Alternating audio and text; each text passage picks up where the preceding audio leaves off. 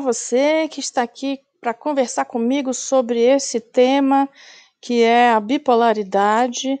Eu estou começando agora uma série de é, comunicações com as pessoas. Você pode estar ouvindo isso num podcast ou assistindo num vídeo no YouTube. E o tema do, do nosso, dos nossos canais é a bipolaridade. Então, eu sou bipolar, fui diagnosticada em 2001. Eu sou medicada, faço terapia, faço tratamento, experimento hoje em dia uma paz de espírito que eu demorei muito tempo para alcançar e por isso mesmo eu resolvi voltar a me comunicar.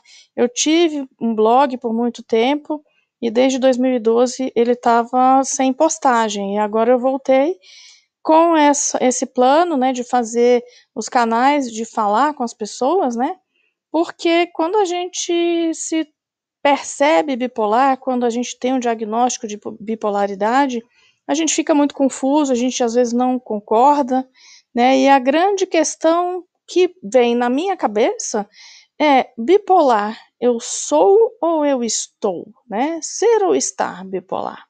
Eis a questão.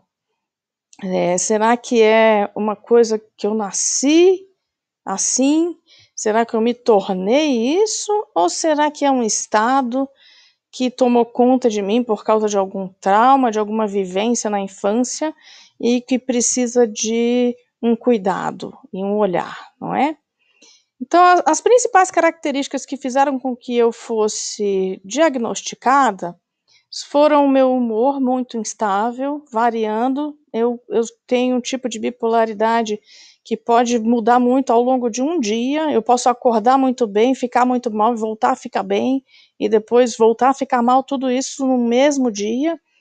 É, eu, eu tinha um descontrole emocional que atrapalhou muito a minha vida profissional, minha vida afetiva, uma irritabilidade que parecia que eu estava assim, com tudo me pinicando, uma pessoa respirando do meu lado me irritava, momentos depressivos, né, e de mania. A gente tem na bipolaridade a mania plena, que é um pouco mais grave, e a hipomania. Eu tenho mais memória de episódios em que eu estive com hipomania.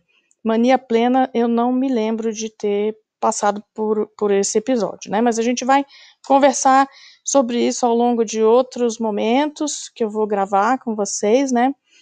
Os erros mais comuns que eu observo, eu conheço muitos bipolares, né?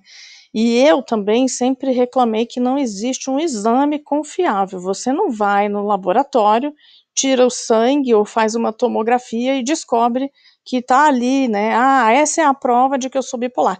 Não tem uma, uma, um exame que me, que me diga que eu sou, então Pode ser que você demore muito para ter um diagnóstico. Eu, eu demorei, né? o meu diagnóstico veio, eu já estava passada de quase com 30 anos, não é? E eu tive muito prejuízo com relação a isso. E eu frequentava consultórios de psicólogos desde os 18. E pode ser também que o diagnóstico venha e ele esteja errado, não é? Pode ser que você passe muito tempo achando que você é só uma pessoa com depressão, e não é, é bipolar, e o tratamento é bem diferente. Pode ser que você pense que, que seja uma pessoa com transtorno de ansiedade, pode ser que alguém diga que você tem um transtorno de personalidade, enfim. Se diagnóstico pode estar errado, e ou você pode também até concordar com o diagnóstico errado e fazer o tratamento errado durante muito tempo e isso te prejudicar. Pode acontecer também, como aconteceu comigo, que no primeiro momento, quando eu tive o diagnóstico correto, eu não achei que ele, que ele era, eu não aceitei. Eu disse, não, não sou bipolar. Então, passei dois anos sem tratamento porque eu não aceitei o diagnóstico correto. Mas, de qualquer maneira, o que eu acho mais importante é você conhecer como você funciona, né? Em relação aos tratamentos, e essa vai ser também uma das temáticas do nosso, dos nossos nossas conversas aqui, do podcast, do YouTube e do, dos outras redes sociais, né, eu destaco a importância do tratamento farmacológico e do tratamento terapêutico, que são os que eu faço há muitos anos. Né. Em relação à farmacologia, é, um, uma coisa que me ajudou muito, que eu fiz há muito pouco tempo, eu fiz ano passado, agora está fazendo um ano que eu fiz esse exame, é o exame farmacogenético. né?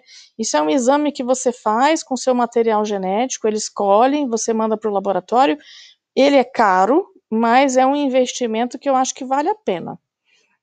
Depois a gente vai falar sobre isso também, né? É uma ajuda recente para o tratamento, e esse exame vai dizer quais são os medicamentos que geneticamente são mais recomendados para você. Né? A gente vai ter um momento que a gente vai falar sobre isso, me ajudou muito. E temos também as terapias, né? Elas são variadas. Você pode usar a psicologia, a psicanálise e terapias alternativas. Eu não descarto nenhuma delas como sendo melhor do que as outras. Eu já passei por várias, várias formas de me terapeutizar. Todas elas me ajudaram de algum modo. Então, esse canal aqui vai ser para isso. Então, se você puder nos dar uma força se inscrevendo no canal, deixando o seu gostei, seja qual for o, o mecanismo pelo qual você está me ouvindo, e até a próxima. Um abraço para vocês todos.